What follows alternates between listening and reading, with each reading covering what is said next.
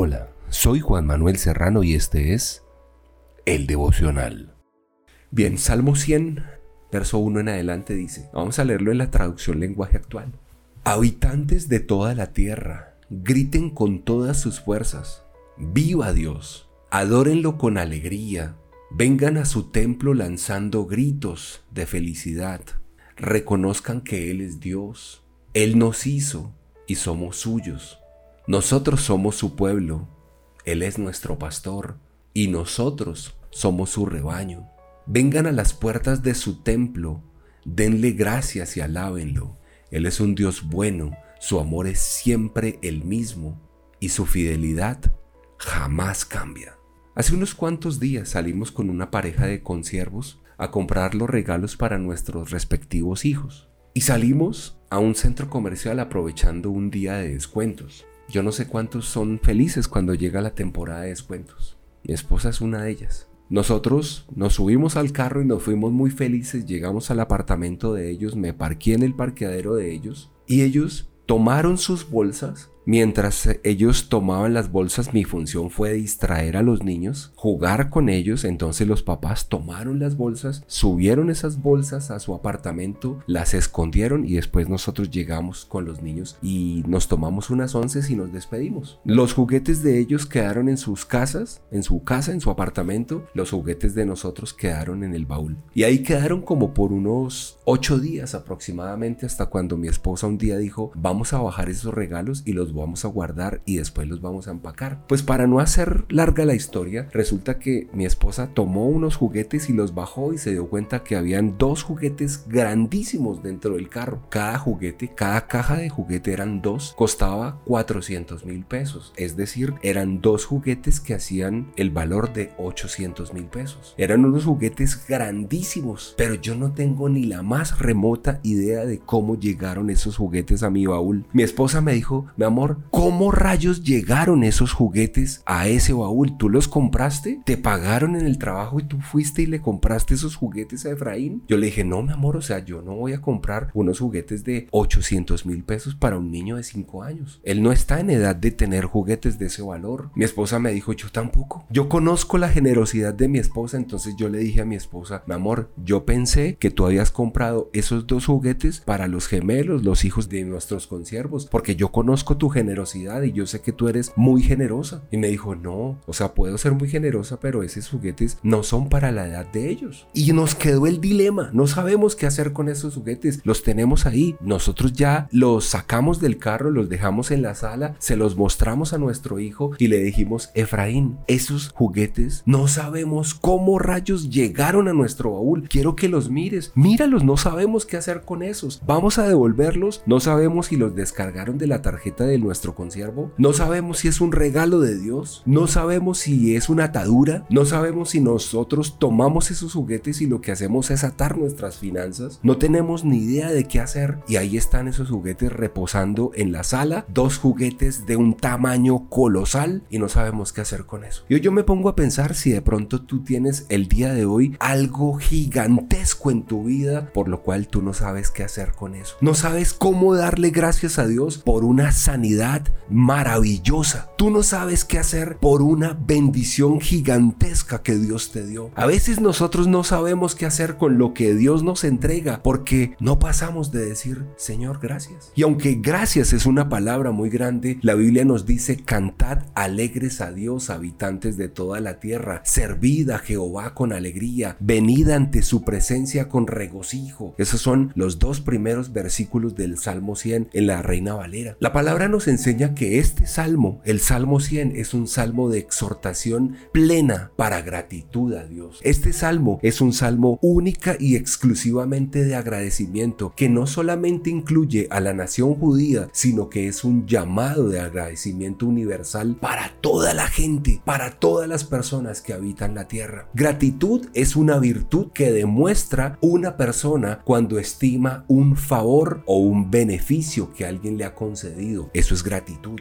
A veces nosotros decimos, yo le voy a dar gracias a alguien, a una persona, por algo que hizo y le escribe gracias. Gratitud puede ser que una persona esté completamente agradecido y le dice, mira, sabes una cosa, yo no sé cómo darte las gracias por lo que has hecho. Te quiero invitar a comer, te quiero invitar a desayunar o almorzar, te quiero invitar a cenar, te compré un regalo, te di esto, quiero darte esto en demostración de mi agradecimiento. No necesariamente quiere decir una cosa gigantesca. Recuerden lo que les había dicho del significado de la palabra gratitud. Es la virtud que demuestra una persona al estimar un favor o un beneficio que alguien le ha concedido. Al mostrar gratitud, el sujeto, o en este caso yo, deseo corresponder un favor que alguien me hace de una manera simbólica. ¿Cómo demuestras tu agradecimiento delante de Dios? ¿Cuál es la manera a través de la cual tú puedes decir, Señor, este 2022 tú has sido excesivamente bueno conmigo, tú has sido demasiado bueno? Sí, me han pasado cosas, sí he tenido momentos difíciles. Cantad alegres a Dios, habitantes de toda la tierra, servid a Jehová con alegría, venid ante su presencia con regocijo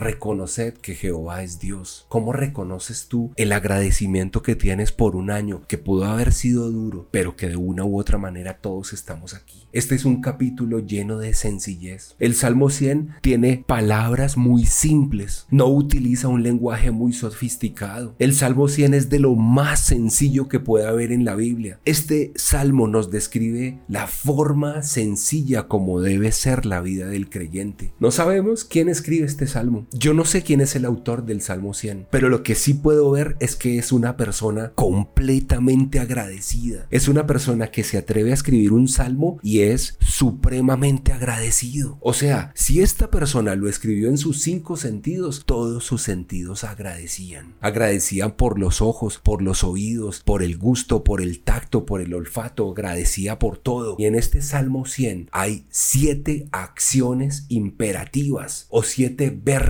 que todos los hombres debemos tener con respecto al llamado de Dios. Solamente se los voy a mencionar, no los puedo desarrollar porque cada uno de ellos habla de una actitud de nuestro corazón. La Biblia dice, cantad y el cantar es un verbo. Yo debo cantar, es emitir un sonido, es alabar a Dios con mi voz, así yo tenga una voz de tarro, pero yo debo cantarle a Dios. Cantar significa que una persona que está alegre, que está feliz, que está contenta, que está clamando, que está gozosa, que está llena de júbilo, manifiesta su alegría con cánticos. La primera invitación es a la gratitud. El salmista nos dice, canta. Y yo no sé si tú cantas cuando estás feliz. Mi hijo se la pasa cantando todo el tiempo. Esa es una demostración de que un niño feliz es un niño que canta. Lo segundo está escrito también allí en ese salmo y habla con respecto a el servir. Verso 2 dice, servid a Jehová con alegría. Cuando yo le sirvo a Dios con alegría, yo lo que hago es que me acerco, acudo, comparezco, voy lleno de felicidad. Muchas personas van a la iglesia y van con cara de puño porque es a las 7 de la mañana o porque es a la hora que le corresponde. Lo tercero,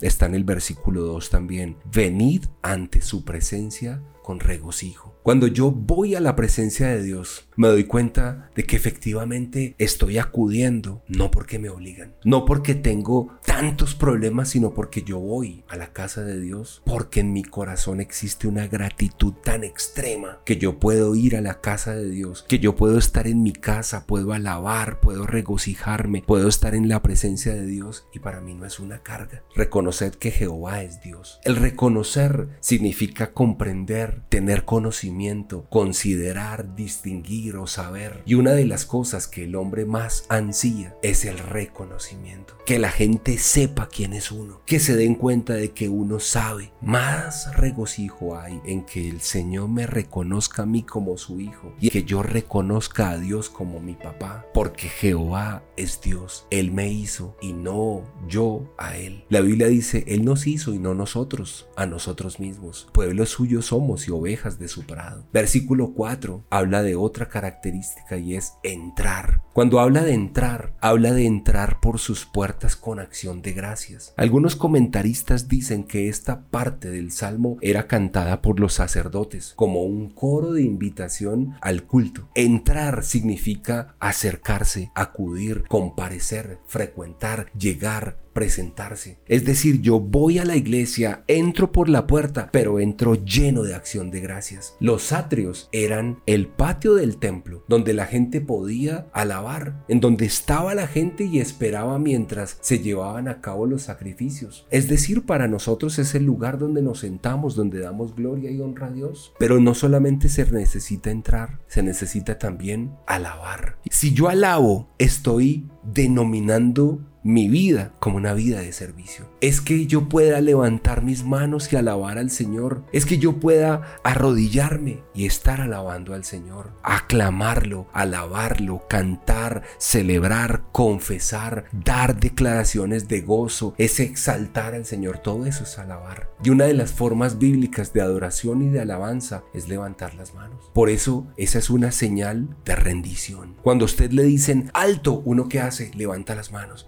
que le digan arriba las manos. Por eso yo quiero cerrar con esto y es poder decirte, entras tú en la presencia de Dios con estos siete verbos. A veces no sabíamos ni siquiera que este Salmo 100 nos habla de estos siete verbos, pero si yo no los tomo y los hago partícipes de mi vida, lo que estoy haciendo simplemente es desconociendo que el Salmo 100 es una exhortación a la gratitud y me estoy dando cuenta de que ya no agradezco. Cuando alguien te escriba, responde. Esa es una demostración de gratitud. Cuando alguien te invite a la iglesia, acude. Es una invitación de gratitud. Muchas gracias Señor por este Salmo 100, en donde he aprendido la virtud de la gratitud.